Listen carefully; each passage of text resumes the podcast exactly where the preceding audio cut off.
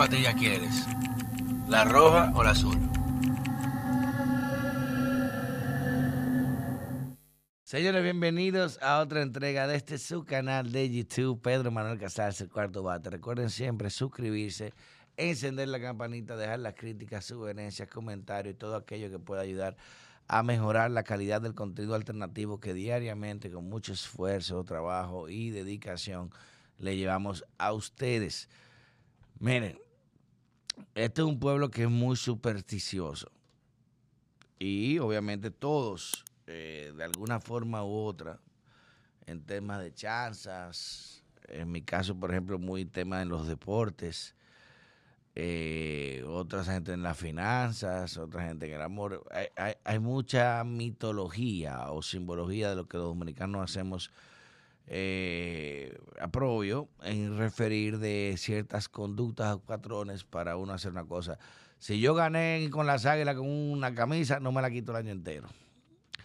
Si esta vaina me, se me dio con esta, que esta es mi camisa, la suerte, la suerte, uno es muy supersticioso con eso. Pero de igual forma, hay eventos que también causan cierta superstición en la idiosincrasia dominicana mucha gente. Mira que si está lloviendo con el sol afuera, está cazando una bruja. Eh, el cocho, cayó granizo esta hora, va a pasar esta vaina. Mira que el ave está volando. Uh, hay mucha mitología con eso, pero lo que sí es cierto es de que hay eh, manifestaciones naturales que se dan que algunas son explicables y otras no. Justamente hoy eh, nos levantamos la noticia de que en Montecristi eh, se dio el avistamiento de un pez remo, que es una especie muy característica, muy extraña, porque es un pez de grandes profundidades, dígase, es el pez óseo que mayor distancia, profundidad alcanza en el mar abierto, llegando a estar incluso a 300, 500 metros en el mar, que eh, no es paje coco. O sea que son peces de grandes profundidades. No suelen salir a la superficie. Y el, relato asociado a su avistamiento, a su manifestación, casi siempre es inducido a una catástrofe natural, usualmente terremotos o maremotos.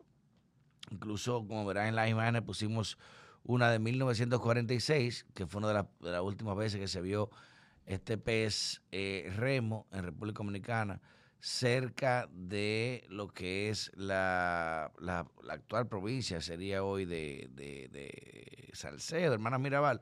Bueno, Onagua, María Sánchez, por esa, por esa zona, donde ocurrió el, el, el, único maremoto que ha afectado a la isla. Y bueno, recuerdo que incluso eh, varias personas de esa localidad, porque de ahí son los Victorias, Está mi padre con apenas 11 años, no, 10 años, 46, dice 10 años, porque los veranos lo mandaban para casa de su familia materna, los Victoria, mi padre el doctor Pedro Manuel Casal Victoria, y que fue de la persona que pudo alertar cuando el mar se estaba recogiendo, con apenas 10 añitos. Y se ha visto este pez hoy en Montecristi, lo que ha provocado que la gente eh, empiece la numosidad, eh, a predecir que si viene un maremoto, un terremoto, pero indudablemente hay, hay una misticidad con esto porque eh, este, este pescado tiene la característica, usualmente por mitología japonesa, de que cada vez que aparece pasa algo. Estos peces, recordemos, como son de grandes profundidades, usualmente salen a la superficie cuando van a morir, o sea, cuando ya eh, dejan de nadar o, o ya está en una condición perecedera. Y es verdad, también se ha visto y se han localizado cuando hay catástrofes inexplicables. Por ejemplo, con lo de Fukushima en Japón, creo que fue 2017, eh, se dejaron ver gran cantidad de peces eh, remo que salieron a la superficie en ese momento. Aquí en el 46, con el tema del, del maremoto, creo que en el 2019 se vio uno también, en el mismo Montecristi, que también fue eh, luego precedido, no, no, precedido no, eh, o sea, después, por un terremoto.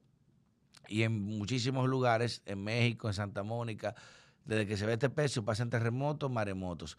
Y hay que decirlo, ciertamente, estas especies, como se nadan a grandes profundidades, tienen mayor sensibilidad a, a, fenómenos que hasta el día de hoy para la humanidad son prácticamente indetectables o impredecibles. Y no solamente por eso, también las aves muchas veces detectan este tipo de movimientos telúricos, detectan también el, cambio en ciertas condiciones cuando se va a dar algún tipo de fenómeno y usted la ve que vuelan para un lado o se agrupan en otro. O sea que sí, los animales tienden, tienden a tener una característica especial o una, un instinto, eh, vamos a decirlo así, descriptivo. Dicen que los perros cuando hay terremoto también se ponen muy inquietos, o sea que sienten el movimiento de la tierra. Y Dios quiera que nos libre de otro evento, porque yo digo que el PRM y el no aguantan un problema más en este país. O sea, ni brujería que estén haciendo, porque es que no se aguanta. Luis Abinader no aguanta un terremoto.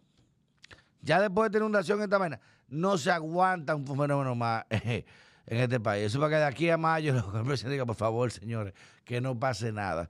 Porque de verdad que si algo se ha revelado que estamos todavía, lamentablemente, muy primitivos o en pañales en términos de atención a emergencias o a previsión de fenómenos especiales o no esperados. Y si estamos viendo esto y si nuestros eh, ancestros y antepasados tenían mecanismos hasta para medir cuando venían los huracanes, que no había satélite nada de esto, sino que se, se verificaban ciertas condiciones atmosféricas, pues eh, creo que aunque no sea un tema científico en sí mismo endilgado como una comprobación de que este pez obviamente predice algo, pongan atención, coño, apareció el pescado por ahí, el perremo. Está bien, no creemos en eso, pero vamos a tomar previsiones. Vamos a mandar sondas especiales, eh, eh, eh, que son boyas que miden el aumento o, disminución de, la marea o de la retracción pluvial o la retracción marítima, de que saber si el mar se está echando para atrás, echando para adelante. Hay boyas especiales ya que se pueden medir con eso. Hay sondas también que se envían. O sea que no, no vamos a, caer de ilusos en en atribuirle eh, características científicas a una manifestación natural como esta, pero tampoco seamos despreveídos.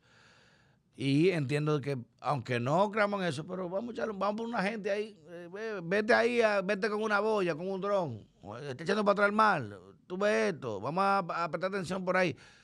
Es mejor prevenir que lamentar. Es mejor prevenir que lamentar. Y como ya hoy en día estamos viendo que hasta una lluvia jode un país o puede ocasionar un disturbio que antes nunca habíamos quizás experimentado, vamos a estar atentos. Coño, el mar está echando hay, hay un movimiento raro con el mar en tal agua, en tal vaina, mira el dron, la sonda mandó esto, mandamos una boya.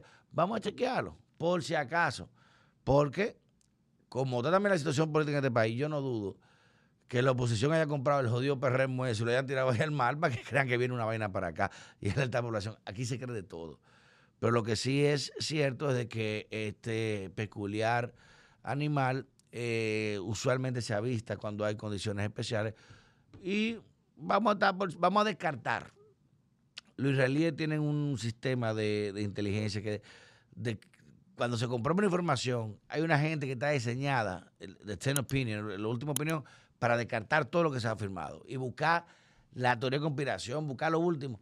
¿Usted está de acuerdo? ¿Nueve? Ok, pues yo estoy en contra. Dame yo probarlo. Aunque sea mentira, pero por lo menos dedicar tiempo a investigar y a determinar de que no sea así, aunque ya se sepa, simplemente para descartar. Y así evitar una maldita vaina, porque como de esta vaina Dios no sabe. Que terremoto, maremoto, lo que venga. El PRM va a salir corriendo con el, el tsunami político que viene próximamente para República Dominicana y más con lo que está dando el Instituto, Nacional. Era aquí que tenía que aparecer el perremo. Era aquí en, en Guibia y en el Malecón para que tú veas cómo se arma la vaina. Cambio y fuera.